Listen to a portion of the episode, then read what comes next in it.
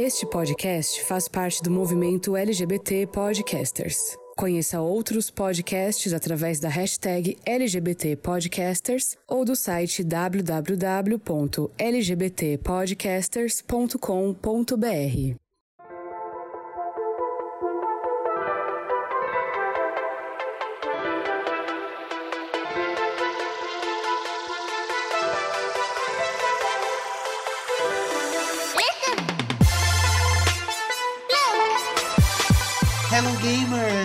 vocês estão? Vocês estão bem? Aqui tá tudo bem, eu sou o Ângelo Prata e sejam muito bem-vindos a mais um episódio do GamerCast. E hoje estão aqui novamente as três espiãs demais.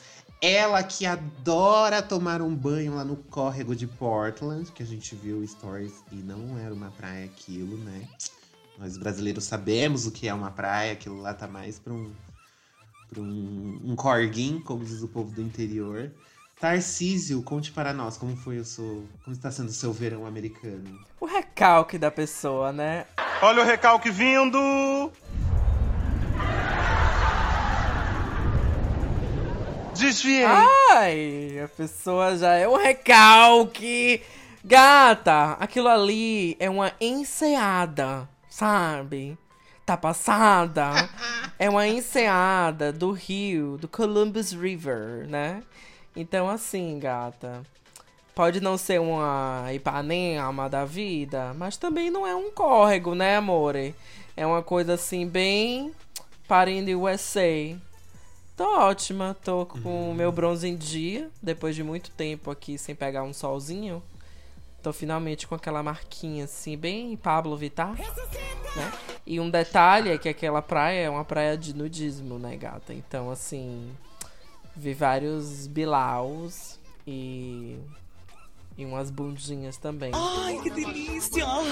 E é uma praia grey, né? Então, você pode ir lá dar seu close. E foi isso que eu fiz. Tô com minha marquinha. Fui com meu biquíni. Fui, fi- foi com meu biquinizinho, né? Pagando bundinha. E qualquer dia desse eu vou dar lá um close de pelada. As pessoas ficaram chocadas quando viram a fita isolante no, na sua bunda para você pegar o bronze. Ficaram. Elas perguntaram: What is this? What is this? Girl from Rio, gata. Yeah, that's right. É fita isolante. Exatamente. Eu fiz a linha Anitta, né? Isolante tape. Vai malandra. Mas é isso, tô bem, tô bronzeada. Aqui tá fazendo um calor da puta que pariu, como todos vocês sabem, né? E assim, pedi férias, né, do trabalho e amanhã estou indo pra Palm Springs.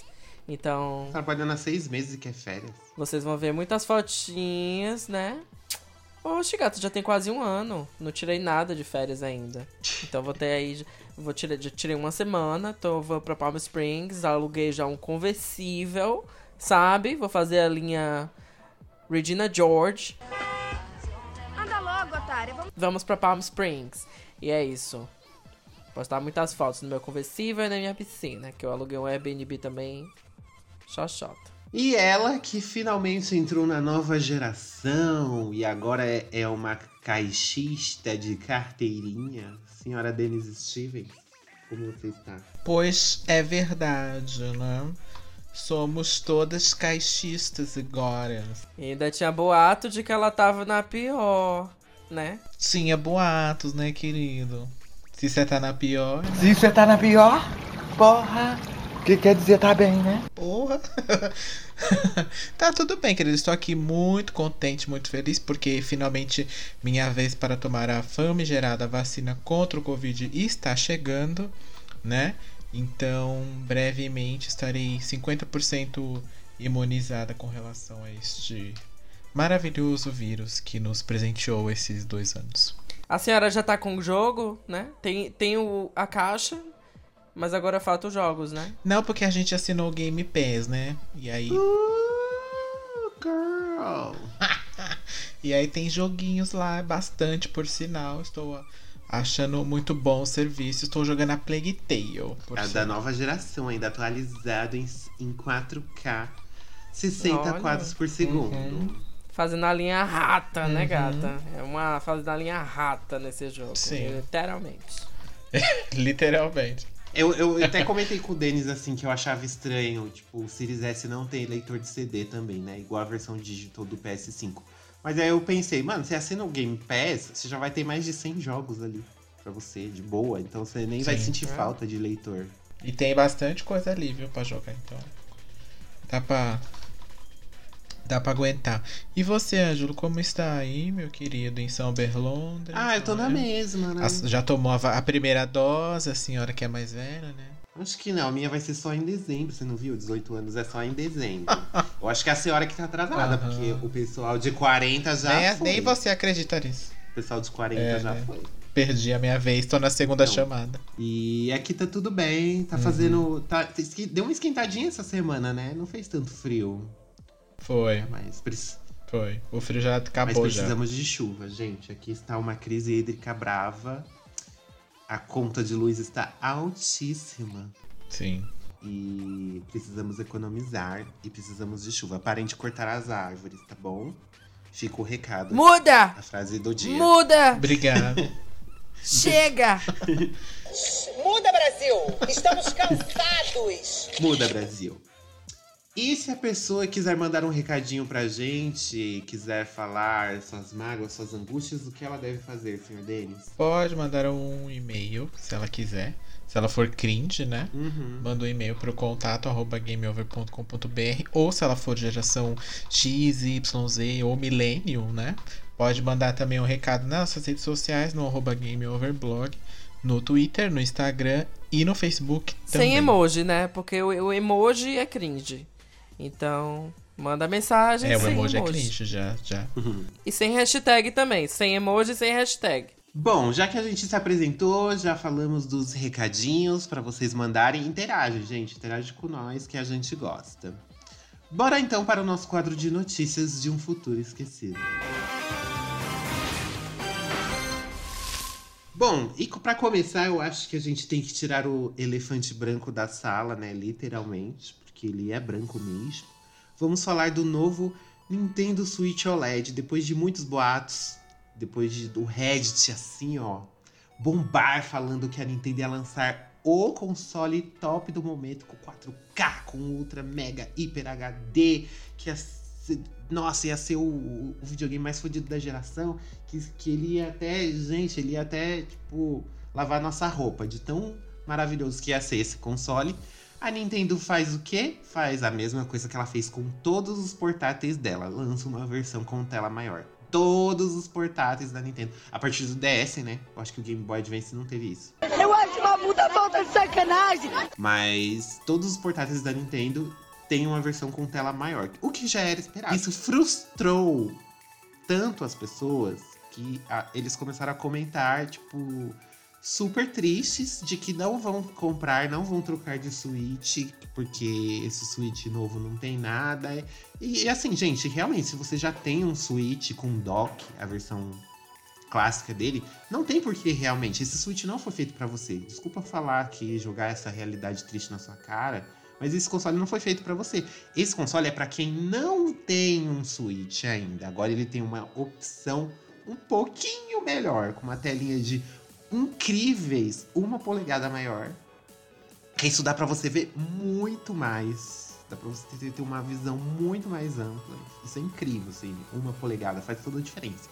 E o que? A entrada do cabo de rede no dock, porque ele, era impossível ter pensado nisso antes. Então essa revolução chegou muito na hora certa. Olha como a Nintendo é visionária. Ela colocou a entrada de cabo de rede no dock. E o, a melhor notícia desse Switch é o que? É que a memória interna dele é de 64 GB. Isso eu curti porque quem tem Switch sabe que 32 GB não dá pra nada. Você instala dois jogos, já encheu tudo a memória. E o que vocês acharam, gente, desse novo Switch? Era esperado? Vocês queriam um Switch 4K? Ô, editor, insere o meme aqui, por favor. Parabéns! Fica uma merdinha, né? Parabéns! Ficou uma merda É só isso que eu vou dizer. ah, não, né, gente? Ai, olha, enfim. Pra quem não tem, é uma ótima já in- é, inici- é, ser o primeiro Switch, né? Apesar que ele tá mais caro também. A gente não, o Ângelo esqueceu de mencionar, né? Que ele tá Ah, sim, uma 299. polegada tem que ser mais caro mesmo, porque Vai mudar a vida das pessoas. Isso, e eu, e eu e a memória, né, que custou mais caro Ah, pra aumentar. É, então assim, pra quem tá começando, quem vai pegar um, tá pensando em pegar um Switch, é aconselho já pegar esse direto. Pra quem joga ele no modo portátil, pode ser que seja uma vantagem a tela um pouco maior, porque a tela do Switch realmente é pequena, ele portátil, né? E aquelas bordas que tem no canto que vão sair com o aumento da tela, né? Que é o que vai aumentar praticamente, né? É, ela incomoda um pouco, é meio, é meio ruim. Então, pra quem joga no portátil, pra quem não tem, beleza. Pra todo o resto do mundo que tem o Switch e joga ele na TV, e, é, principalmente, né? Então, não faz sentido, né? Aquele fomos enganados, né? É, eu. É uma puta falta de sacanagem. Eu não. Honestamente, joguei muito pouco o Switch no device, no, no próprio console. Eu acho a experiência do, do console, sei lá, tipo, não é ergonomicamente Confortável, né? agradável, assim, pra mim. Porque é um negócio que é um pouco pesado, pra você achar um. um Cansa, cansa. né? É, você não consegue jogar deitado porque a mão cansa, é, sentado e tal. Então, assim, foram muitas poucas as vezes que eu us- usei o Switch ah, com a telinha dele mesmo, né? Tirando as vezes que eu tava no avião, ou que eu tava, enfim, viajando, ou algo e tal. Ah, então, honestamente, se eu tivesse a opção de comprar hoje um Switch, eu compraria ainda, eu acho que eu op- op- optaria pelo menor mesmo. né? Não sei com, quanto é, a tela é maior, no sentido de tipo. Porque assim, existe a questão de você conseguir, né, da, da jogabilidade, né, da ergonomia do, do produto. Se ele cresce muito, é que nem aquela galera que usava tablet como telefone, sabe? Os telefones eles foram crescendo tanto que o povo andava com a tablet no ouvido, falando. Então existe um limite pra você aumentar a tela, porque chega uma hora que sua mão, né, seu dedo, você não consegue mais alcançar os botões, porque a tela já tá muito grande. Não acho que seja o caso desse Nintendo, porque como o Ângelo falou, só aumentou uma polegada. Mas enfim, eu, eu, eu vejo que o mercado ele tá optando hoje até por é, celulares um pouco menores. Recentemente a Apple lançou o iPhone 12 ah, e tem uma versão mini dele. Então é justamente meio que na contramão de tudo que a gente tinha visto antes, né? De estar crescendo e tal. O processador ele é o mesmo? Ou que dobra É. também. É tudo igual, assim, inter- internamente ele é igual. Ele não é um Pro mesmo, igual o, pessoal falava. Ele é o 3DS XL, lembra? Tinha o 3DS, tinha o 2DS, que seria o Switch Lite. O 3DS Uhum. normal, que é o Switch, a primeira versão. E o 3DS XL na época que saiu, que era com tela maior. Aí esse É. seria a versão. É só com uma tela maior, um pouquinho maior mesmo e mais memória. Não... A Nintendo sempre fez isso. Eu não sei por que as pessoas ficaram surpresas ainda. É, pra mim não, não fede nem cheira, honestamente. Eu veria sentido se tivesse um processador melhor, porque eu sei que o Nintendo Switch ele tem uma queda de frame é, e um processamento que é um pouco. um- não, eu não diria pior, mas ele, ele tem um pouco, maior de, um pouco mais de dificuldade em processar comparado né, ao PlayStation 4, ao Xbox. E ainda mais com esses de nova geração. Então eu imaginei que eles fossem. Mas enfim, talvez eles até lancem lá mais pra frente, né? Um Switch com um chip um pouco melhor. Como o Switch ainda tem lenha pra queimar e tá fazendo muito sucesso, eu acho que eles não vão pensar em uma- um outro console agora. Eu acho que eu acho que isso vai mais pra dois ou três anos assim, chutando alto. O Switch tem ainda de vida. Eu acho que eles vão lançar junto com o Zelda 2. Eu não acho. Sabe por quê? Porque assim, até o momento, todos os jogos que estão sendo. Todos os jogos não, né? Exagero. Mas a maioria dos jogos que estão saindo agora, eles estão saindo com versão PlayStation 4 e estão. E, o- e os produtores estão conseguindo otimizar pro Switch. Então, enquanto isso estiver acontecendo, eu acho que pra Nintendo tá, tá tudo legal, assim, tá, tá tudo beleza. A partir do momento que o- a, a geração PlayStation 4, Xbox One for morrendo e todos os jogos forem otimizados mais pro Series e pro PlayStation 5, aí não tem como você converter eles pro Switch. A não ser que você diminua muito, aí não vai valer a pena diminuir tanto a qualidade do jogo pra, pra caber no Switch. Aí a Nintendo vai sentir, sabe, a água batendo na bunda.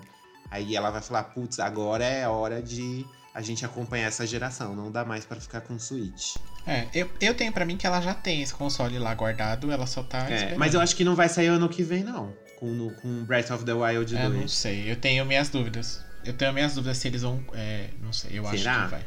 Mas veremos, né? Veremos. Próxima notícia.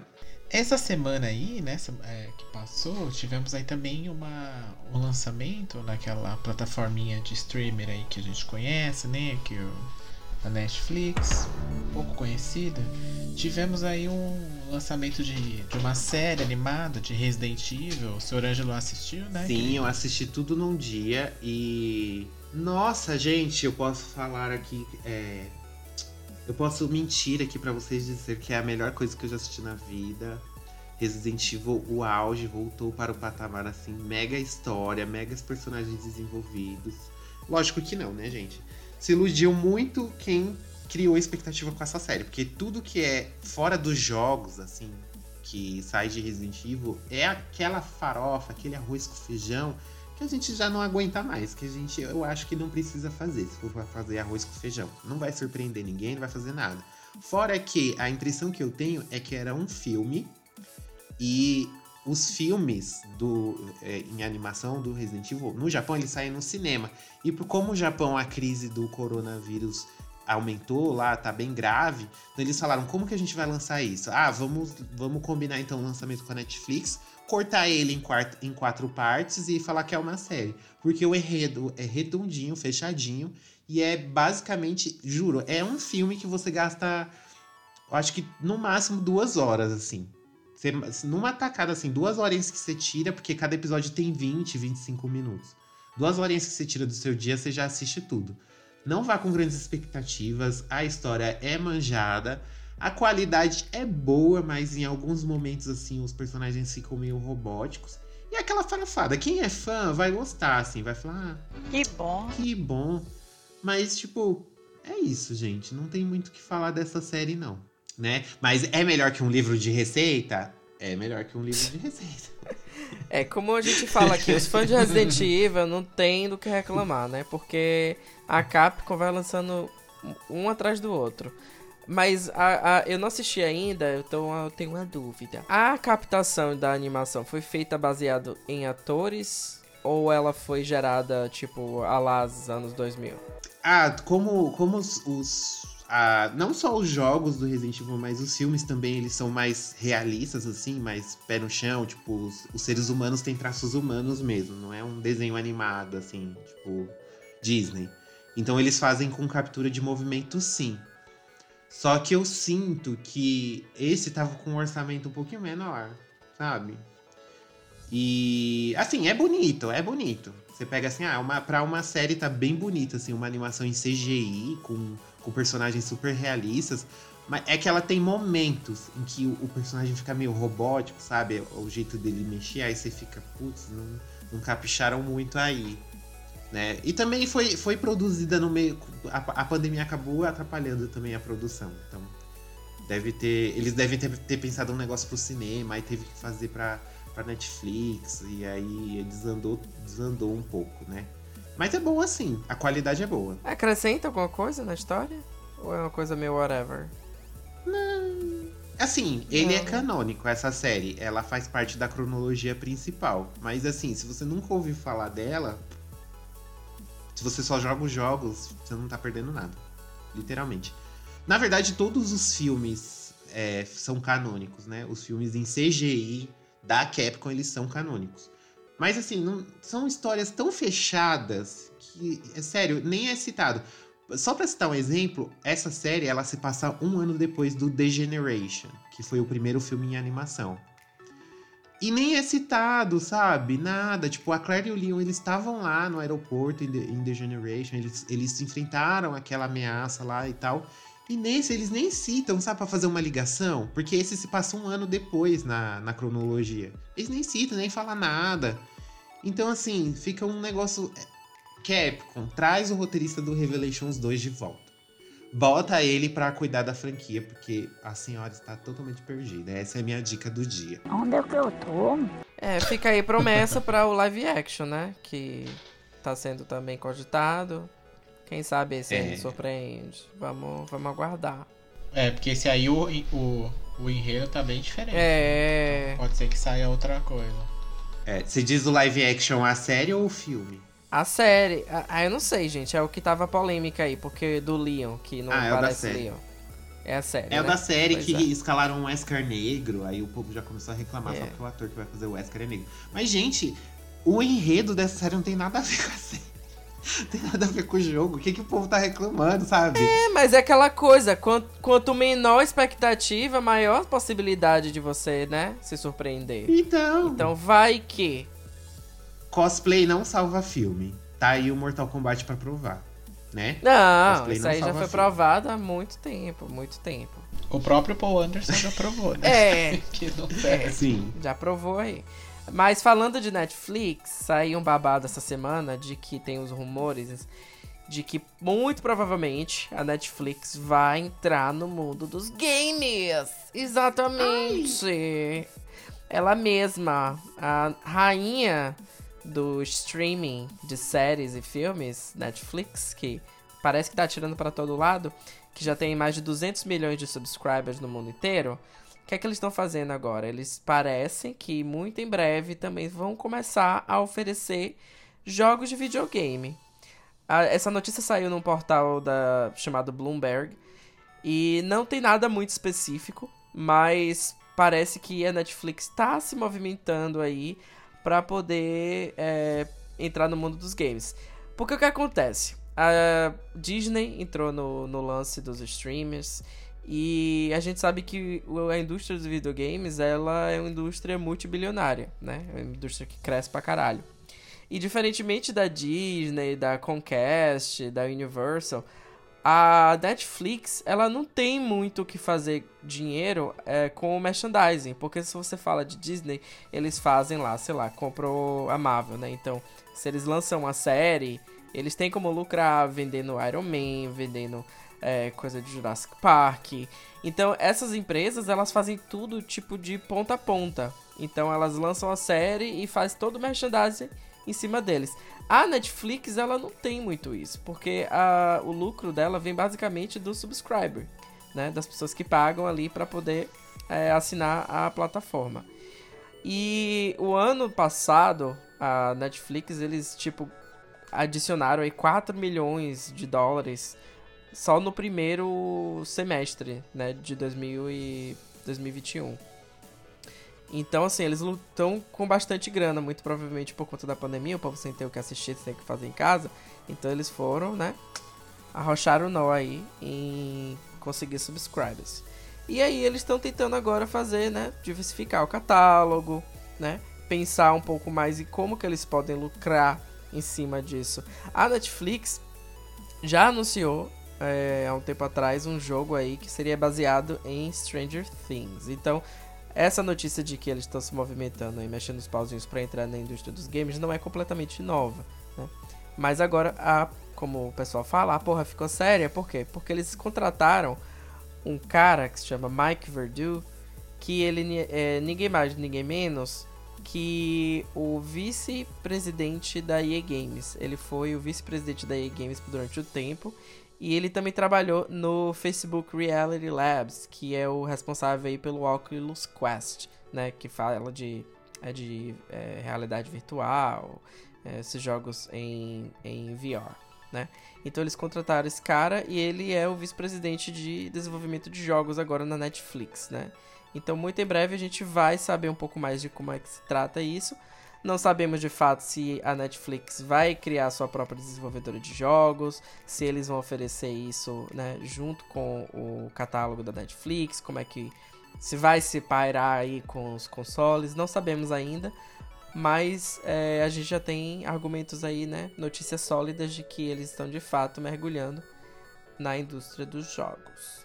E vocês estão animados aí para jogar um joguinho da Netflix? Sabe o que eu acho que vai ser no fim das contas? Eu acho que vai ser uma versão do Game Pass da Netflix, sabe? Uhum. Um lugar pra você. Será que não vai ser um Stadia? Não, eu acho que não. Eu acho que vai ser uma, um serviço de assinatura tal como o Game Pass. E aí provavelmente você joga na. No caso, no computador ou no celular, no próprio celular. É como, como se fosse o Stadia mesmo. Só que o Stadia, ele é meio que. Ele não é uma assinatura, né? Você compra ele uma vez e, e o serviço tá lá para você utilizar. Mas eu acho que. Eu acho que daria mais certo para eles fazerem se fosse exatamente isso. Se fosse tipo uma versão do Game Pass. Eu assim, acho que pra- vai ser um negócio por streaming pra- também. Eu acho que vai ser. Porque jogos em nuvem, até a Microsoft está investindo nisso com aquele xCloud. Ela já vai lançar Uhum. o xCloud em não sei quantos países. Óbvio que o Brasil ficou de fora. Mais de 20 países, eu acho. Vai lançar o xCloud esse mês ou mês que vem. E como a Netflix Sim. já é especialista nessa questão de streaming, o aplicativo dela tá em Smart TVs, tá em todo canto. Não sei, eu acho que seria mais vantajoso para ela lançar alguma coisa com essa questão de tecnologia em nuvem. Que aí a pessoa entraria no, no aplicativo da Netflix e conseguiria jogar de qualquer, qualquer dispositivo. Eu acho que seria, seria o É. ideal, assim. Tem que ver se a Microsoft vai conseguir fazer isso do jeito que ela tá planejando, né? Porque se ela conseguir, eu acho que aí realmente ela vai seguir por esse caminho. É, agora, se a gente vê que deu uma, uma bambeada igual o, o, o próprio Stage aconteceu, né? Aí eu acho que talvez que não funcione tão bem assim, é, da forma que, que se espera. Aí talvez ela, ela volte um pouco atrás, espere um pouco e só produza jogos para seja uma produtora mesmo, né, no caso. E não um- uma plataforma em si, né? Até porque ela não tem muita IP que é dela, assim, pra fazer. Que poderia virar jogo, né? É, mas eu acho que existe muito potencial, porque se, principalmente agora quando você pensa nesse conglomerado da Disney, né? Onde eles pegam um filme e faz o jogo. Tudo bem que o filme, o jogo dos Avengers foi um flop total, né? Mas eles fazem um merchandising que é tipo lucra pra caralho, né? Com Star Wars, e aí lança parque, lança filme, lança tudo. E isso aumenta os lucros deles, assim, tipo, exponencialmente. E a Netflix, eles vêm investindo cada vez mais em conteúdo próprio, né? Então, eles estão contratando roteirista e tal. E eu sinto que existe um potencial criativo muito grande, assim, para lançar jogo, né? Eles ainda não têm um case de sucesso, não tem nenhum, nada, assim, que fale, nossa, isso aqui foi, foi além da série, né? Mas eu tava assistindo outro dia Love, Death, Robots e, tipo, cada episódio daquele tinha uns episódios que eu falava assim: Nossa, isso daria um jogo muito foda. Só pelo concept, assim, só pela, pela história, sabe? Então não sei, pode ser que eles realmente usem aí essa, esse networking que eles têm de assinantes, porque isso é. A gente sabe que é uma das coisas mais difíceis, é você conseguir criar um hábito, né? E as pessoas já têm o hábito de entrar na Netflix, então você utilizar isso como uma porta de entrada para colocar é, jogo, isso é muito poderoso, né? Isso é muito, muito forte, assim. E isso tem muito valor, né? Quando você lança uma plataforma nova e tal, a gente sabe da dificuldade que é das pessoas ah, incorporarem isso, fazerem download, assinar. Tidal tá aí pra isso, né? Foi uma plataforma que foi lançada, mas que não teve tanta aderência assim e acabou meio que ficando elas por elas. Ainda existe, né? O Spotify da Beyoncé, pra quem não lembra. Hum. Ah, mas é difícil você criar um hábito, né? E a Netflix já tem isso, né? É um referencial de streaming. Uhum. Então, vamos ver aí. Eu acho que tem uma grande chance de, de, de dar certo. Mas enfim, vamos aguardar pra saber de fato o que é que eles têm em mente, né? Sim. E se esses boatos vão se concretizar? Concretizar, falei agora. Exatamente isso. Bom, gente, agora bora lá para o nosso tema de hoje, então, que a gente vai falar sobre games em que o jogador molda a história. Assim, as suas decisões são importantes na vida real. E se, se essa pressão já não fosse o suficiente, a gente pega uns joguinhos que bota mais pressão ainda em que botam a vida daqueles personagens nas nossas mãos. E a gente tem que decidir coisas como quem vive, quem morre, quem come, quem passa fome e outras coisitas mais. Bora falar então sobre os jogos em que o jogador molda a história. Welcome to the GamerCast.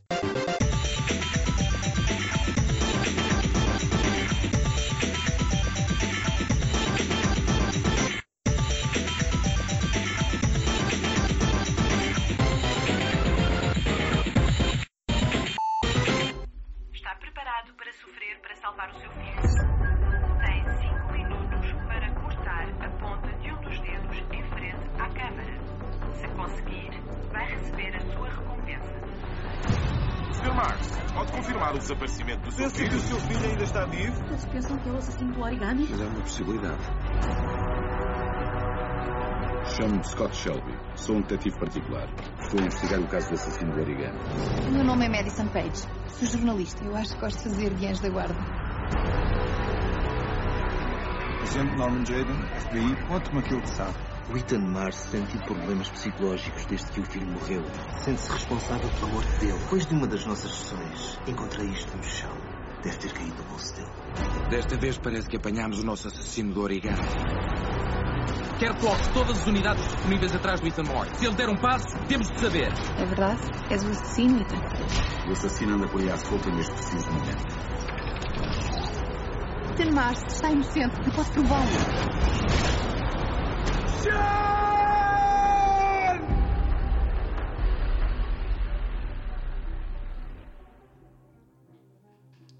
Bom, acho que para começar, para a gente falar dos principais, assim, que, que são os melhores nesse estilo, pelo menos eu acho, que é a famosa trilogia David Cage. Para você que não conhece, David Cage é um diretor e roteirista da Quantic Dream, do estúdio Quantic Dream, que lançou lá no longínquo 2010, acho que foi 2010, Heavy Rain.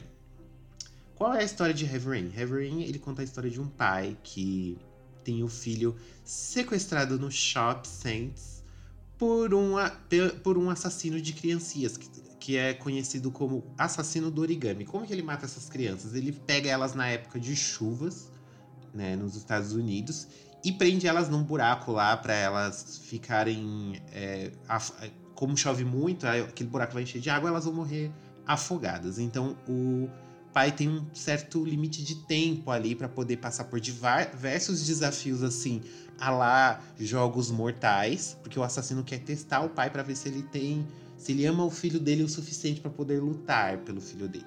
E nesse jogo a gente controla quatro personagens, que é o pai do é Ethan, né? Ethan Mars, que é o pai do uhum. menino. Controlamos a Madison, que é uma jornalista que está investigando esses casos. Controlamos também um detetive particular, que é o Shelby, que ele se apresenta dizendo que ele foi contratado por pais das vítimas, dessas crianças que morreram previamente, para ele poder descobrir quem é o assassino.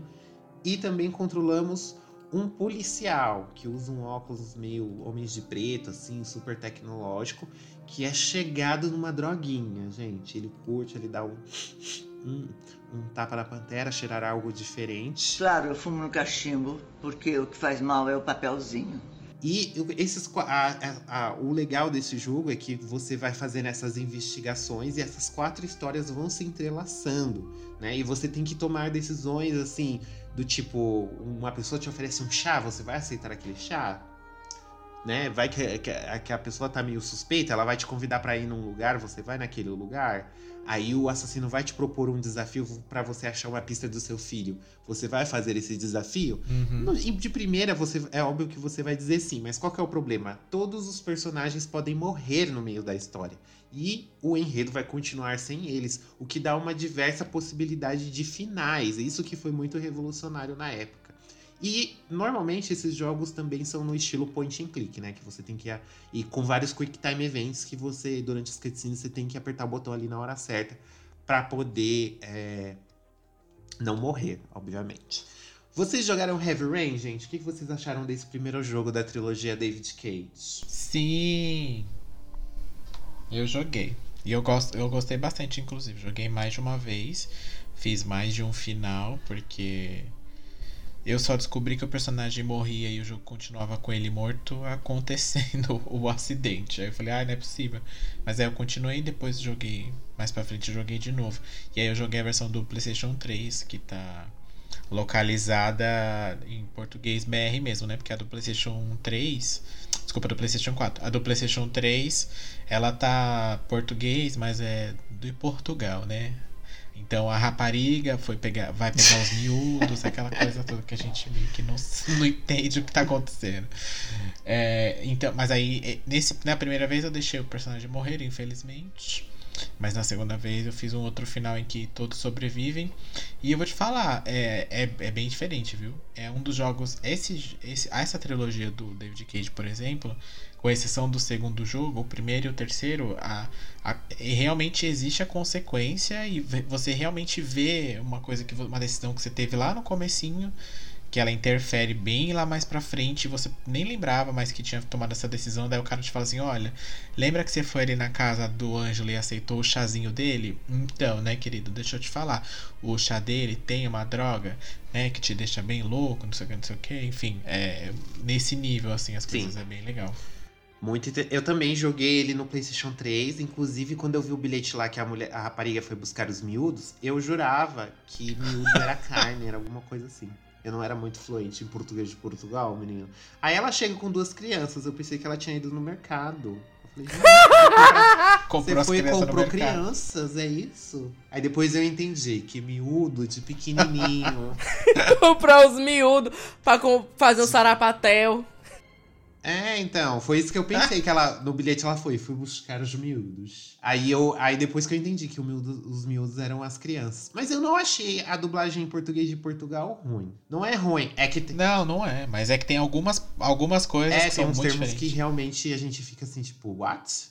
O que, que, que ele quis dizer mesmo? Por causa que a palavra tem um sentido uhum. diferente.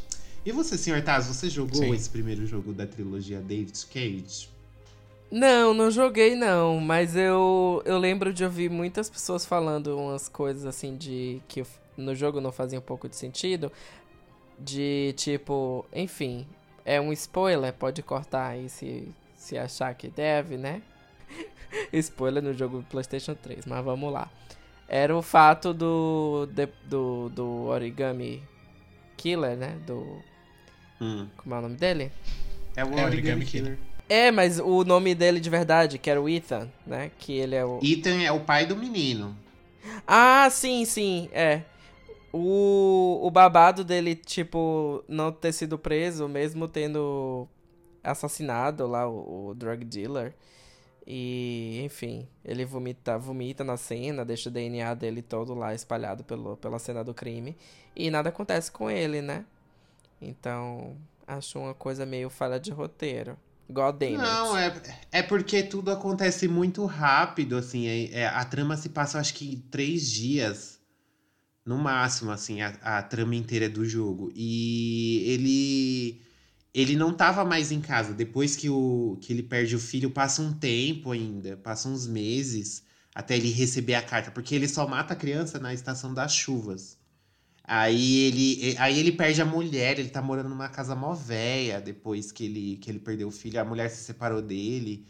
E aí ele se, se, se instala num hotel, sabe? E, e aí o pessoal não sabe exatamente onde ele tá. Então eu hum. acho que, que, que não, dá, não chega a dar tempo, assim, da polícia pegar ele. Eu, acho, eu não, não acho que seja um furo de roteiro, assim, essas, essas coisas que ele faz durante a campanha, não. É porque realmente não dá tempo. Ah, mas tem outra babada lá. Tem outro babado lá de que, assim, que toda vez que ele completa as missões que o serial killer passa para ele, o serial killer revela algumas letras do endereço, né? De onde tá o menino. Uhum. E aí, tipo, o jogo faz você terminar todas as letras. Só que, tipo, eu fico pensando que com apenas algumas letras já dava para você meio que passar pra polícia e, tipo, a galera começar a pesquisar, né? Qual é que, que endereço que é aquele. Mas o jogo não, o jogo faz você, tipo. Mas e o medo de dele matar o seu filho porque você chamou a polícia? É, ué. Se ele vai e mata o menino porque ele descobre. Se ele tá te observando, o assassino, aí você vai e Para de ficar tentando achar furo no jogo, porque ele é perfeito, cristal sem defeitos. Então tá bom. O que nos leva a um cristal não tão perfeito assim, que é o segundo game da trilogia, que é Beyond Two Souls, que é estrelado por Elliot Page, na época se identificava como Ellen. Eu nasci com um dom muito estranho. Nasci com a capacidade de ver o que nenhum ser humano nunca viu. Está tudo misturado na minha cabeça. As imagens, os sons, o cheiro, preciso me lembrar. colocar as coisas em ordem até esse momento. Me lembrar de quem eu sou. Se tivesse que dizer como tudo começou, poderia começar aqui. E qual que é o enredo de Beyond? Beyond Two Souls ele conta a história de Jodie, que é uma menina que ela precisa urgentemente se consultar com a Márcia Sensitiva. Sal grosso, você coloca uma colher de sopa em 2 litros de água, jogar do pescoço para baixo duas vezes por semana. Ele é tão forte que ele queima a tua aura, hein? Pelo amor de Deus, hein? Porque ela anda com encosto. Literalmente, ela anda com um encosto, um, um espírito, uma entidade que é conectada a ela por um fio assim astral que se chama Aiden. E, e, por conta dessa ligação dela com o mundo espiritual, ela consegue ver fantasmas, espíritos do mal. Então, ela, ela tem uma. Ela tem certos poderes, assim, que o Aiden, mesmo sendo um espírito, ele consegue usar, interagir com alguns objetos, assim, bem alma penada mesmo. E, e, por causa disso, ela, ela teve uma vida muito difícil, uma infância também muito difícil, sofreu preconceito, sofreu bullying. E a gente vai é, viver a, a vida da Jodie, né? E qual que é o diferencial desse jogo? A história ela não acontece de forma linear. Cada capítulo você come... joga um capítulo dela criança e depois vai um capítulo dela adulta e um capítulo dela adolescente. E você vai tomando as decisões, é no mesmo estilo de Heavy Rain. Só que qual que é o porém? Como a história, a linha do tempo dela já está traçada, as decisões não têm impacto. No que não tem um impacto significativo assim, digamos né? No que você realmente. Muda uma coisa ou outra, assim, mas é, você sabe que no final ela, ela, ela, ela não vai morrer até o final da história, sabe? É, é esse o rolê. Só tem uma personagem que você joga. E a história, o destino dela já tá meio que traçado. Então isso meio que limitou. Apesar de ser uma história muito interessante, realmente o David Cage para criar histórias assim, ele, é ele, ele tem um talento muito bom. Só que ele meio. Eu, na minha visão, acho que ele deu uma regredida nesse sentido das escolhas, de você se surpreender com vários finais diferentes. O que, que você achou, Denis, de Além das Duas Almas? é, não, eu concordo com você. Inclusive, por, como tem essa coisa de você jogar uma, é, você vai no futuro, aí você volta, joga ela criança, aí você volta no futuro, meio que você já é um, o próprio jogo é um spoiler dele mesmo, né? uhum. né? Porque se você tá jogando com ela adulta, você sabe que ela que não vai acontecer nada com ela, né? Tipo, é, então assim, é meio é meio, é meio estranho assim, mas eu confesso que a, as partes em que, as partes dela criança é muito são muito boas assim, dela no no hospital ah, lá, são aterrorizantes a parte nossa, são muito de terror a parte dela criança. O, sim, o, o médico lá, né? O Duende Verde do Homem-Aranha. Ah, tem o William Defoe também no elenco.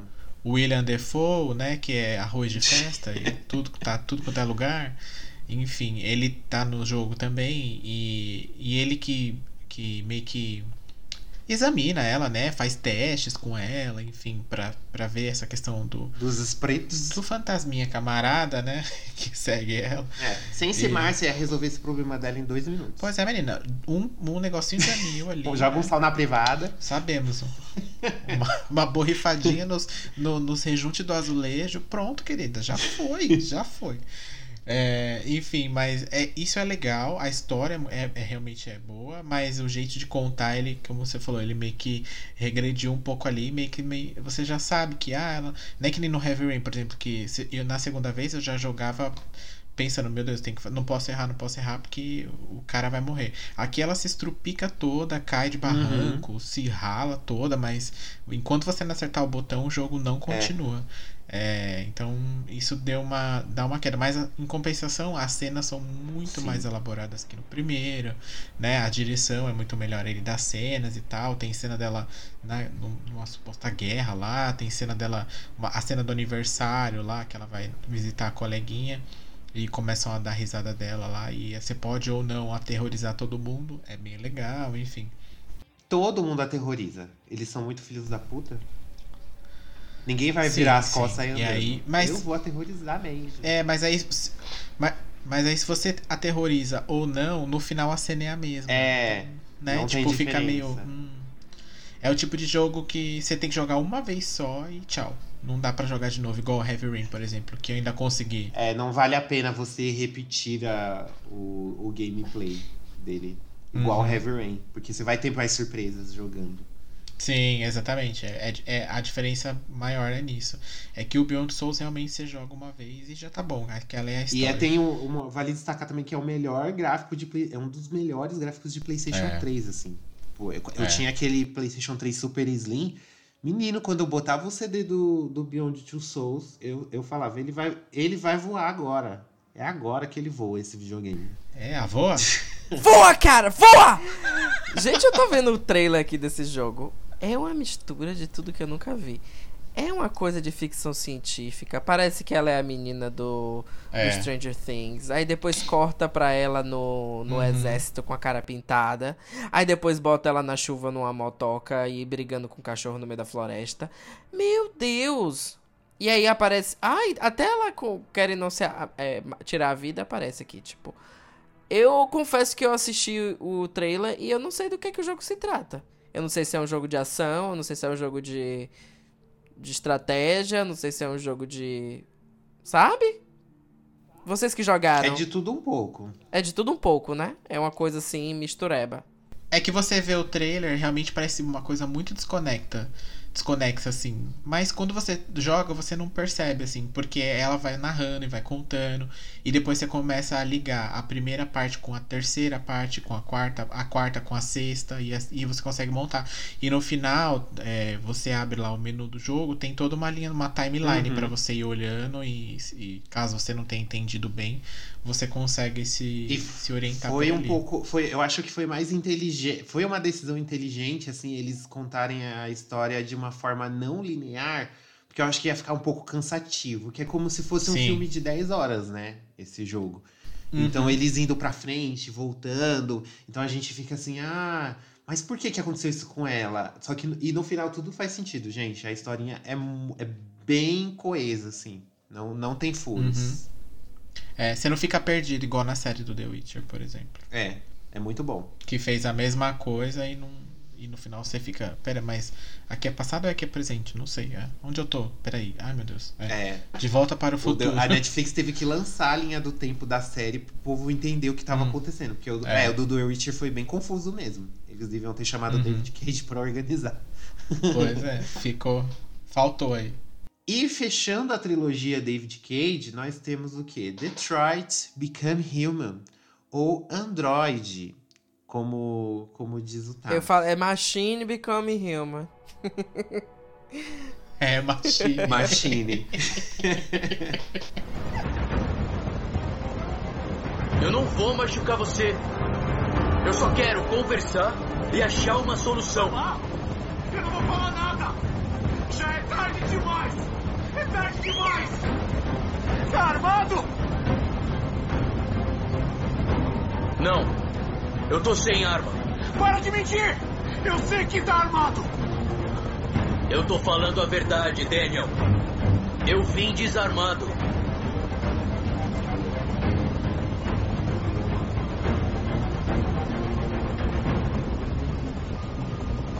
Você tem um defeito, Daniel.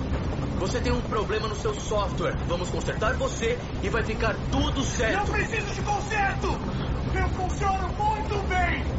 Mas abri os olhos agora! Não vou deixar que me humilhem outra vez! E qual que é a história deste game? Em 2038, nós vamos ter androides, né, convivendo conosco, trabalhando para nós, assim, e eles estão num nível bem Uhum. avançado. Então, eles são bem parecidos conosco, com nós humanos. E a gente maltrata os bichinhos, como a gente sempre faz com tudo que a gente que, que a gente encontra, né? A gente trata eles literalmente como escravos, tem gente que compra android só para espancar e tudo mais. E o que que acontece? Eles começam a criar autoconsciência, eles começam a questionar, peraí, querida, você vai ficar me batendo? Não sou obrigada a aturar isso. E começa a fazer uma revolução. Eles viram divergentes, né? Corrompem o sistema deles.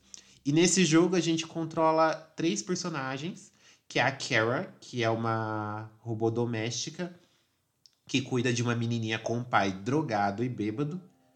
Nós controlamos o Connor, que é o meu crush da vida, maravilhoso, lindo, gostoso. que ele é um androide é, construído para caçar divergentes. Então aí já tem um conflito ali de interesse, que ele é robô e ele foi programado para caçar os robôs. E também nós controlamos o Marcos.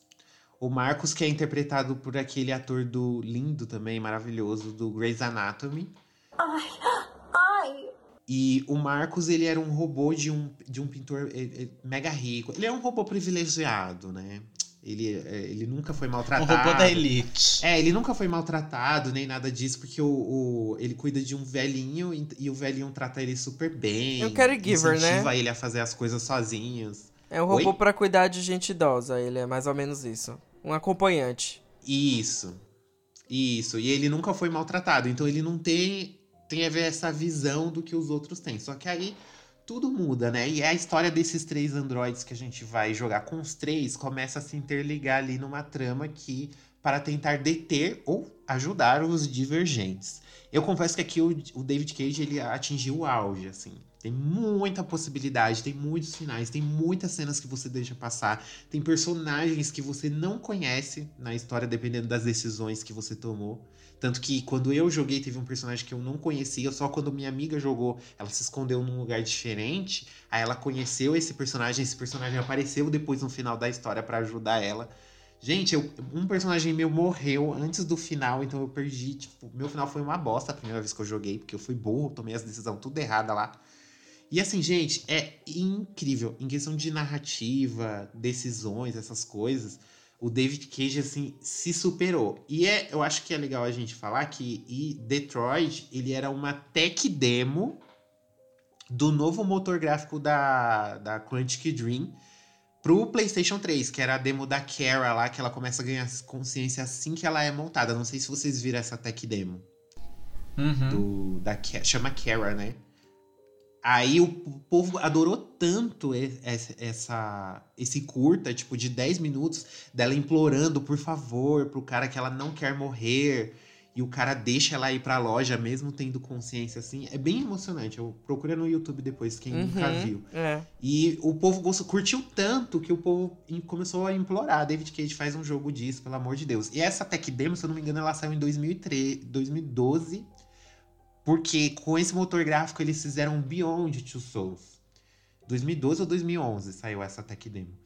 E aí, e em dois, só em 2018 a gente foi ter o, o, o Detroit como um jogo completo, assim. Então, gente, vocês imaginam tanto de roteirista, de, de, de, de fluxograma de possibilidades que esse jogo tinha que ter. Nossa, só de imaginar a trabalheira e valeu a pena, assim. Ficou, ó, uma delícia. E, ele, e os três desses jogos que a gente citou aqui tem versão para PC. Então, se você não tem PlayStation, você pode jogar no PC também, não tem problema.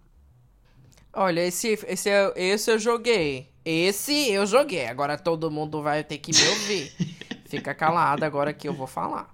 Esse jogo eu joguei. E eu vou te falar que ele é um jogo bacana, porque diferente dos outros que a gente comentou, o Beyond Two Souls, por exemplo, você fica transicionando entre passado, presente e futuro, né?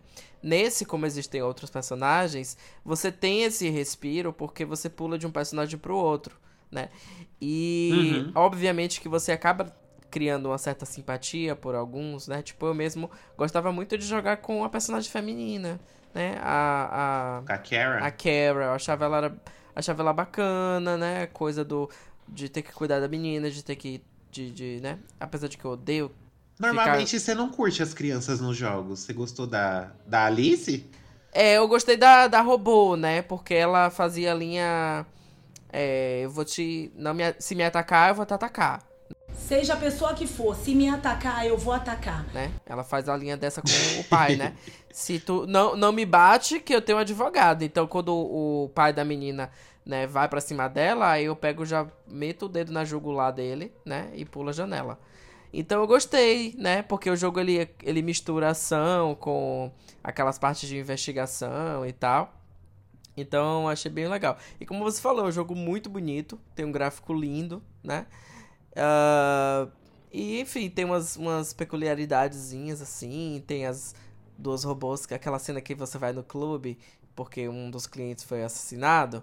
Que clube, menino? No puteiro. No puteiro. Ai, gata, é mesmo, é um puteiro. Você fala clube, o povo pensa que é que é coisa de, de nadar. É um clube de stripper, é um clube, é um clube de stripper, né? É porque, enfim, aqui nos Estados Unidos chama de club, né? Tudo, uma boate é um clube, né? Uma, e aí você precisa descobrir quais são qual foi o robô, né, que matou. E aí quando você entra naquela sala que tem um monte de robô velho, é uma coisa até bem creepy, né? Bem bem estranha assim, né? Uhum. E aí você descobre que eram duas robôs lésbicas, né? Que uma acabou matando o cliente porque o cliente gostava de bater, na espancar, né, a outra a namorada dela. Uhum. E aí elas pegam, gata, elas pula a cerca de salto alto. Eu achei xoxota aquela cena. e elas lutando de salto. Ah, é tudo, gato. Tudo. Uma coisa assim. Pra mim, Cyberpunk era aquilo ali, sabe? Tudo que Cyberpunk queria ser. Exatamente, gato. Então, é, e eu lembro também, sabe de quê? Do pessoal chorando no final. Eu lembro de vários streamers que no final, Ai, é assistindo muito- aquela é cena, muito emocionante. as pessoas, nossa, começavam a chorar, sabe? Então, realmente. é, Você chegou a ser capturada assim quando você tava fugindo com a Kara? Antes de pegar o ônibus lá no final, você chegou a ser capturada? alguma vez? Não, não, não. Eu, eu fui certinho. Porque quando você se, você. se você é capturado nessa cena, ela é levada para um campo de concentração que lembra muito campo, os campos nazistas, sabe? Uhum. Aí eles são obrigados a desligar a pele, aí eles ficam todos carecas e brancos, assim, bem máquinas. E aí ela entra numa fila pra poder ser destruída, assim, e, é agonizante. É, é, tipo, nossa, esse jogo é muito pesado. É muito assim, pesado. De, de, de, de emoção, assim. Eu não lembro, eu não fui capturado, mas eu lembro que quando você joga com outro personagem, ele acaba indo parar no lixão, né? E aí você tem que dar seus pulos pra O sobreviver. Você tem que. é, Acho que arrancam uma, uma peça vital, que é tipo como se fosse seu coração, né? E aí você tá meio que no lixão, assim, que me lembra aquela cena de Toy Story, dos, dos brinquedos indo pra fornalha, sabe? E aí, gato, Uhum. é uma coisa macabra, porque, obviamente, tá, tá de noite, tá chovendo, então às vezes relampeja, assim, aí você vê, tipo, aquela coisa que você. Parece que são vários corpos, né? Porque os androides, obviamente, têm forma humanoide. E aí você vai andando e, tipo, tem robôs que ainda estão vivos, mas estão, tipo, sofrendo, sabe? Aí eles falam, me mate, por favor, me mate. Umas coisas assim. Ah, é horrível. E aí, o que acontece? Você encontra um robô que ele tá vivo ainda. E aí você precisa da peça que ele tem. E aí você tem a opção de, tipo, matar ele pra pegar a peça ou não. E é bem tenso. Eu lembro que é bem. E ela bem fala, não me pesado. mate, por favor. Por não me favor, mate." não me mate. É, é, tem isso, gato. E o pior é que eu nem sei se. Porque eu acabei matando ele, né? E eu, honestamente, não tinha paciência pra rejogar e ver os outros, as outras opções. Você tem outra opção? Mas tem um. Mas você encontra a peça. Sim, sim, se você decidir não matar ele, você encontra a peça em outro robô que já tá morto. Ai, não, gato, meu eu fiz a linha Santrelli. Então, pra destruir o sonho dela, o meu primeiro, sabe? E para destruir o sonho dela, eu quero o meu primeiro, meu amor. Eu também fiz, a primeira vez que eu joguei, eu também fiz isso. Você, senhor Denis, você curtiu Det- você curtiu o Sim. Android? Machine Becoming O Home? Machine. Ai, sim. Eu gostei, mas é o que você, é o que você mesmo falou. É, o- é do David Cage aqui, acho que é o ápice. Eu não sei o que ele vai fazer depois da vida dele. Não sei que, que tipo de, de história ele vai inventar, mas acho que aqui foi realmente assim o ápice, assim, porque você como humano, entre aspas falando, você vai ficar do lado do humano, a primeira, a primeira visão, né? É, mas nenhum personagem que você joga é humano. Então meio que você começa a entender o outro lado da história é, muito rápido, né? Que- E a- principalmente quando você joga com a Carol no começo, aquela situação toda é, do pai da menina com ela, com a criança e com a própria Carol também. A cena dela. A cena em que ela se torna divergente, né? Que eles quebram tipo uma barreira, né? Literalmente. É, é muito legal essa, essa parte, assim. E depois ela fugindo com a criança, se escondendo e, e tendo que tomar atitudes em que ela mesma já foi programada para não tomar, tipo de roubar, para sobreviver, essas coisas assim, é muito acaba humanizando a, o, o personagem de uma forma muito assim muito bem feita, né? Uhum. E, e você esquece no meio do jogo que eles são que eles são Uhum. você esquece que eles são robôs e não pessoas, né? Realmente é muito bom. Você logo de cara é, é o tipo de jogo que vou que são mais é mais de um personagem, são três personagens jogáveis e você se importa com os três logo na primeira vez que você, na primeira cena que você joga com eles. É, seja com o Marcos que cuida super bem do, do pintor lá, né? Do, do, do tiozinho que morre, Uhum. seja o Connor que co- começa o dilema, né, da vida dele lá se se ele caça ou se o que ele tá fazendo é errado, se não é. E aí tem aquela cena que ele chega num lugar que tem vários deles, assim, que é bizarro essa cena. Enfim. Se é tem uma bom. coisa que esse jogo faz muito bem é deixar você desconfortável. Eu lembro que eu fiquei muito desconfortável Uhum. nas cenas com a Kara, porque são cenas, é, sei lá, é uma coisa meio de abuso, né? Você não sabe se o cara vai bater nela, se ele vai abusar sexualmente da robô, ou alguma coisa assim do tipo. Mas é um jogo que te deixa muito desconfortável, né? Ele fez um trabalho ótimo. E a questão da gente não não ver eles como robô é porque, obviamente, eles. É- Isso é intencional, né? Eu tava numa exposição de robótica e tinha um gráfico explicando que um robô ele tem um limite de semelhança com, o, com a pessoa humana. Porque a partir do momento que você deixa muito parecido com um humano, você acaba é, fazendo com que a pessoa a gente desenvolva sentimentos e veja ele não como um robô, né? Mas como um, um ser vivo, né? Então por isso que a, a decisão de fazer com que eles sejam, fossem assim visualmente iguais aos humanos, ela foi intencional, né? Porque se ele tivesse aquele aspecto de robô bem bem robô, robótico, né? Aquela coisa que não é tão humana, não seria tão, não teria o mesmo apelo. E saindo um pouco agora da trilogia David Cage, porque nem só de David Cage, né, vivem as tramas que a gente molda. Que outros joguinhos vocês jogaram assim que a gente tem que tomar decisões importantes? Eu vou falar de um jogo aqui que eu joguei no YouTube, porque eu achei engraçado e aí eu adoro. é- Menino, o YouTube já é uma plataforma É. de, de videogame é, faz tempo menino, aí, ó. adoro, adoro. É o jogo que se chama Until Dawn. Netflix começando agora. Quem sabe não vai ser assim, né? O jogo da Netflix, você joga com controle. É um jogo chamado Until Dawn.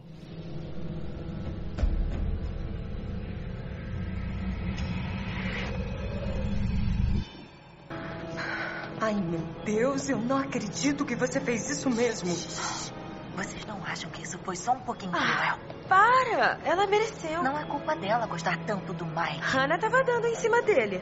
Só tô protegendo minha amiga Em. Só porque ele é líder de turma não quer dizer que é de todo mundo. Mike é meu homem. Emily, eu não sou homem de ninguém. Diga o que quiser, querido.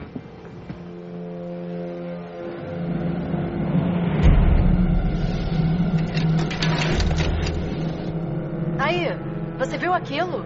Papai disse que estaríamos sozinhos nesse fim de semana. Que tem uma proposta de ser uma coisa meio filme de terror, mas aquele filme de terror de adolescente que vai pro meio da cabana, no meio da floresta, sabe? E é um jogo que é, tem aquela coisa, né? Tá no meio da floresta, aí falta energia, acontece alguma coisa. Que- qual que é a primeira coisa que eles fazem? Vamos se separar. Ai, gente, se separa todo mundo, cada um vai pro canto. E aí, obviamente, que tem aquelas coisas de adolescente, de fulana que pega o namorado de cicrana, e no menino que é o abestalhadão e quer dar susto, né? Do, do, do, do Uhum. vizinho que parece que é vilão, carrancudo, e no final ele acaba sendo uma pessoa de bem, né? E esse jogo é um jogo que tem várias possibilidades, né? Você escolhe, você joga com vários personagens, então tem, tipo, sei lá, cinco ou sete personagens no grupo. E você joga com cada um deles, né? Às vezes você joga em dupla, às vezes você joga com as três pessoas ao mesmo tempo. E tem várias coisas, assim, que, tipo, são bizarras, né? Tem cenas que você, tipo, sei lá, escolhe ir por um caminho e você acaba caindo num barranco e morre. Sim. E o legal desse jogo, que foi o que mais me atraiu, é que você pode salvar todas as pessoas, a depender da decisão, ou você pode matar todas as pessoas, né? E Uhum. o jogo que inicialmente se apresenta. É engraçado, porque o jogo inicialmente ele se apresenta como uma coisa meio sobrenatural. Aí depois você descobre que na verdade é uma pessoa que tá pregando uma peça em todo mundo. Mas depois você descobre que existe uma coisa sobrenatural, né? E aí as últimas cenas que são cenas bem tensas, assim. Tem uma coisa meio do bicho que tá dentro da casa. E você tem que até escolher a hora que você vai respirar, você tem que escolher. Porque se você respirar na hora errada, gata, o bicho vai te comer. Então, Uhum. tem essa coisa assim que é muito do clicking point, né? Do, do, de você apertar o botão na hora certa, ah, tomar as decisões certas, né? Mas é isso, eu acho- é um jogo pra mim que eu achei engraçado, assim. Eu não, não senti. Eu achava engraçado, assim, ver o povo morrendo. Porque tem umas coisas que é bem engraçado. Quem curte aqueles filmes de terror dos anos 90, tipo Pânico, sei o que vocês fizeram no Uhum. verão passado, todos os clichês possíveis foram colocados nesse Sim. jogo. Uhum, sim. Vocês jogaram? Sim. Sim, joguei. Eu gosto bastante, porque eu gosto desse tipo de filme, confesso. então, esses clichês assim me agradam, acho bem legal. E é bacana que o Tass falou, que foi o que o Tass falou, que você pode salvar todo mundo, pode salvar dois, pode salvar três, pode salvar ninguém. O assassino, é, se você quiser, pode ser o uma pessoa ou pode ser o, o- a questão sobrenatural mesmo, né? Dependendo do final ali que você de como você vai andar. Tem uma coisa meio meio Jason, uma coisa meio Fred Krueger, uma coisa meio Halloween, assim. Eu acho bem legal. E é, é o que o Tasso falou, é bem divertido, né? E tem umas coisas que você. uns itens que você acha que você prevê cenas futuras, né? De mortes ou de. tipo umas dicas, assim, né? E às vezes tem uma, umas que são muito bizarras, assim, que é o cara tá correndo e cai do penhasco. Mas em que hora, né? Porque aí o jogo te coloca pra correr várias vezes. Então toda vez você acha que pode dar o ruim de você ser aquela hora, a hora da visão, né?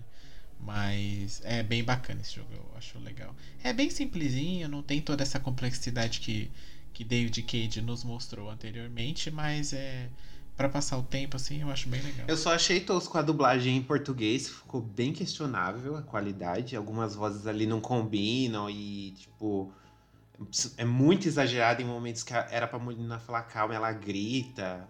É, é estranho. E as expressões faciais também, às vezes elas ficam meio tortas, os personagens ficam meio vesgo. E Isso, tipo, isso, e- e- ah, isso, apesar, apesar disso, e- e- ah, se isso ser um defeito, isso deixa o jogo mais engraçado ainda. Sim. Ah, sim. Menção honrosa ao Remy Malek, né? Que tá nesse jogo.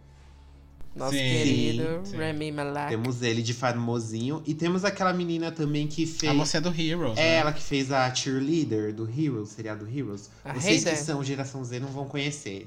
Só quem. Isso, ela é cantora também, né? Olha, canta, dança e representa. Meu querido, eu sou cantora. É, ela é cantora, é Hey Dream. Panettiere. Isso, eu não sei falar isso. E aquela cena dele no começo lá, você conversando com o psicólogo, aí você vai tomando as decisões e as decisões Uhum. influenciam assim no jogo, que vai aparecer no jogo. Meu, aquilo é totalmente chupinhado de Silent Hill Shattered Memories. É idêntico, assim. bem manjado, é né? muito igual. Tipo, tá na cara que eles. Que, ele, que a ideia foi tirada de lá, sabe? Uhum. Muito parecido. Bem é bem manjado também, porque você responde já sabendo o que vai acontecer, né? E que outro joguinho você ia trazer pra gente, senhor Denis? Temos aqui algumas menções honrosas que, que são bem legais, que a gente já comentou aqui, então vou só dar uma passada por cima. Que é o caso do Life Strange, que também é um jogo que você molda a história, né? E dependendo do, da sua escolha ou não, o final do jogo ele é um, né? Apesar que algumas têm mais peso do que as outras, mas enfim, é, é, é, o que, é um bom jogo também nesse sentido. Temos o próprio The Witcher 3, que é, a história ali do, do Geralt com a com a, a Siri ela existe, ela é scriptada, tem o, fi- o seu final ali, mas o, o final de todo o resto do, do jogo, que é bem grande, ele, pode, ele tem variações também, dependendo de missões, pode ter finais que você nem veja, porque você nem encontrou essa pessoa no jogo durante a sua, seu gameplay. Então, tem, o The Witcher tem uma coisa com isso, tem uma coisa nesse sentido que eu acho muito boa, de você encontrar um personagem e e lá no final do jogo, você reencontrar ele, ele fala: Olha, você me salvou aquele dia lá atrás, lembra? Pois tá aqui um dinheiro para você de prêmio, porque eu sou rei dessa cidade aqui, lá lá lá. E aí, no final, ele isso influenciar no final do jogo, sabe? É bem bacana. Temos aí também Fable, que é uma série de RPGs da Microsoft, que também tem essa pegada de você moldar a história ali do seu personagem, né? Não tanto, né? Mas uh, no Fable, por exemplo, você tem a questão da aparência do personagem que começa de um jeito e se você for é, tem ali alguns caminhos, se você for para um caminho da magia, o seu personagem, a aparência dele começa a mudar porque ele está usando muita magia, isso começa a afetar o corpo dele, então ele vai ficando mais esticado, a orelha vai ficando mais elfa, né? E, e vai criando algumas veias de, de de magia assim negra no corpo, então isso é bem bacana também. E se você for para um lado mais cavaleiro, isso não acontece, ele vai ficando mais forte fisicamente, né, ao contrário do mago, e aí isso também é é bem bacana. Temos aí o Mass Effect, que Ângelo está cansado já de contar para vocês sobre Ai, isso. Ai, gente, tem uma edição só sobre a trilogia. Ouçam lá, porque lá eu falei tanto, Sim. falei tanto. Tem quase duas horas esse podcast. É um dos mais longos que a gente já fez. Coragem. Não tava nessa edição. Enfim, tem aí também, tem o próprio Quantum Break, né? Que o Ângelo, que é da Remedy, né? Isso. Que o Ângelo jogou aí, mas dropou no meio, parece, né? É, não, não, é, não é tão interessante não, Quantum Break. Ele mistura cenas em live action, assim, que você literalmente você tem que soltar o controle, que, hum. que assim, você termina um capítulo do jogo, Aí você. Aí começa uma, um, uma, uma cutscene em live action que dura uns 15, 20 minutos. Real. Aí você vê, tipo, só assiste. Real. E... O Homem de Gelo não salva o jogo. É, não sei. aí você tem que. Tem momentos, assim, no final de cada capítulo que você tem que tomar decisões, assim, que o jogo faz bem dramático, assim, que, ai, você vai tomar a decisão tal, é, o caminho tal ou o caminho tal. Lembre-se, isso terá consequências no futuro. Esse é o jogo que mais uhum. deixa escancarado isso. Só que eu não cheguei a terminar para ver essas consequências, porque a história é bem chata. Muito que bem. E temos aí também o queridinho do Ângelo, né? Que ele vai comentar agora. Qual? Que é o senhor Walking Dead. Ai, sim, gente. Telltale, ela é muito boa em fazer jogos desse Falida, tipo. Falida, coitada. Ela era, né? Desculpa. Um é, minuto de silêncio. Não é mais. É, e, a, e a Telltale, ela, ela, ela adaptou os quadrinhos de The Walking Dead para os videogames. E quem assistiu a, a, série, a primeira temporada, as primeiras temporadas da série, quem curtia The Walking Dead, assim, aquelas reviravoltas, aquelas decisões absurdas que os personagens tinham que tomar para sobreviver, eles mantiveram no jogo, assim. E o jogo, ele, ele é no estilo também de point and click. Ele tem quatro temporadas, porque são jogo, o jogo é em capítulos. Ele, ele tá com a história dele fechadinha, redondinha. E assim, gente, se você quiser chorar, assim, que nem uma rampeira, assim, de emoção, de tristeza aqui nas partes desse jogo, The Walking Dead é para você, assim. A história é tão, é tão foda que a, primeiro, a primeira temporada do jogo ganhou jogo do ano em 2012. Pra vocês terem uma noção. Coragem. Um jogo point and click foi jogo do ano. Porque Coragem. a história foi simplesmente, assim, incrível. Não tem como não se emocionar no final. Clementine é uma das melhores crianças em jogo assim que eu já vi, maravilhosa. E o final também é igualmente emocionante. A, a, a, o jogo meio que se desgasta nas temporadas seguintes, assim, dá uma desgastada. Mas a temporada final, assim, é, é incrível, gente. Eu chorei, tipo, real, assim. Soltei várias lágrimas quando eu terminei a história da, da menininha Clementine. Super recomendo. Uma das coisas que eu ouvi nesse jogo é de que ela tem uma das cenas mais agonizantes que existe na história dos jogos de videogame. Que é a cena lá que você tem que amputar seu próprio braço, porque você foi mordido e tal.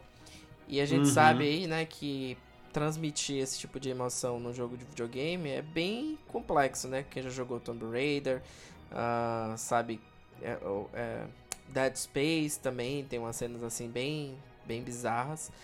Mas uh, essa cena de The Walking Dead é considerada uma das cenas mais agonizantes assim de você jogar, porque você tem que cortar seu próprio braço, né? E não é uma coisa rápida, é uma coisa que você tem que ficar ali apertando e aí, sabe? E serra e sangue e grito. É tipo bem cringe, assim, sabe? Cringe, cringe, cringe. É, ainda mais para jogos nesse estilo, que é esse The Walking Dead da Telltale, né? Que é uma. É um gráfico mais. Mais animação, né? Do uhum. que realista. No contrário do, dos jogos do David Cage, por exemplo, fica ainda mais difícil você passar essa, esse tipo de, de emoção, né? Porque às vezes meio que você. Ah, é um, é um desenho, né? Enfim, não tem tanto aquele apelo, mas eh, pelo que eu, pelo que eu vejo e pelo que eu leio sobre que eu li na época também sobre esse jogo é que essas emoções são passadas é, de forma muito bem feita, tanto que emocionou a Angela. No... Sim, gente, esse é um dos jogos mais tristes assim que eu já joguei com o final. O final não, não, não é triste, mas é emocionante assim. É muito bom. A, a narrativa desse jogo, os roteiristas capricharam bastante. Não joguem os spin-offs, pelo amor de Deus, os spin-offs são podres. Aquele da Michonne é horroroso. Tem um outro também que não recomendo. Joguem o, só o, os quatro capítulos aí, o, as, as quatro temporadas e tá bom.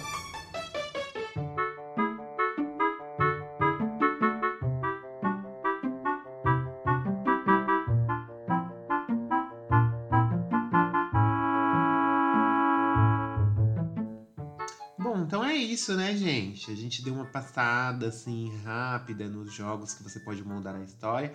E se a pessoa quiser mandar pra, pra gente uma dica de joguinho, assim, pra gente tomar as decisões, mudar a história, o que ela deve fazer, senhor Denis? Bom, se você quiser mandar uma dica pra gente aqui, um joguinho que a gente esqueceu, ou sugerir algum jogo, né? Você pode mandar um, uma mensagem lá nas nossas redes sociais, no arroba GameOverblog, no Twitter, no Instagram ou no Facebook, né? Ou você pode mandar também um e-mail pro contato arroba gameover.com.br e contar pra gente é, qual foi a sua experiência com esse tipo de jogo, se você gosta, se você faz a linha Taz, só dá, joga pelo YouTube, né? Se você faz a linha Ângelo chorando líquidos de lágrimas no, no final do jogo, né? Enfim, conta pra gente. Exato. E se a pessoa quiser assistir a senhora morrendo no Nioh 2, o que ela deve fazer? Ai, pois é. Quer ver imagens de dor e sofrimento e chorar também no final de cada live? É só ir lá na twitch.tv barra Stevens. Temos live todas as segundas, quartas, sextas e finais de semana também. Estou atualmente jogando Nioh, como o Ângelo mencionou, né, minha filha? E aí a morte é certa. São 50 mortes para você matar um boss, né? Até você entender ali o que, que ele vai é, a, vai fazer para você. Mas a gente tá pegando o jeito e eu tô pegando um gosto para esse tipo de jogo. Então, talvez depois eu entre aí no, no Dark Souls da vida. Vem aí. Vem aí. Aquela tem no Game Pass? Tem, se tiver, eu tô. Né? Bom, gente, é isso. Muito obrigado pela audiência. Não se esqueça de seguir a gente nas plataformas digitais. Um beijo, um cheiro e até a próxima edition. Bye-bye. Bye.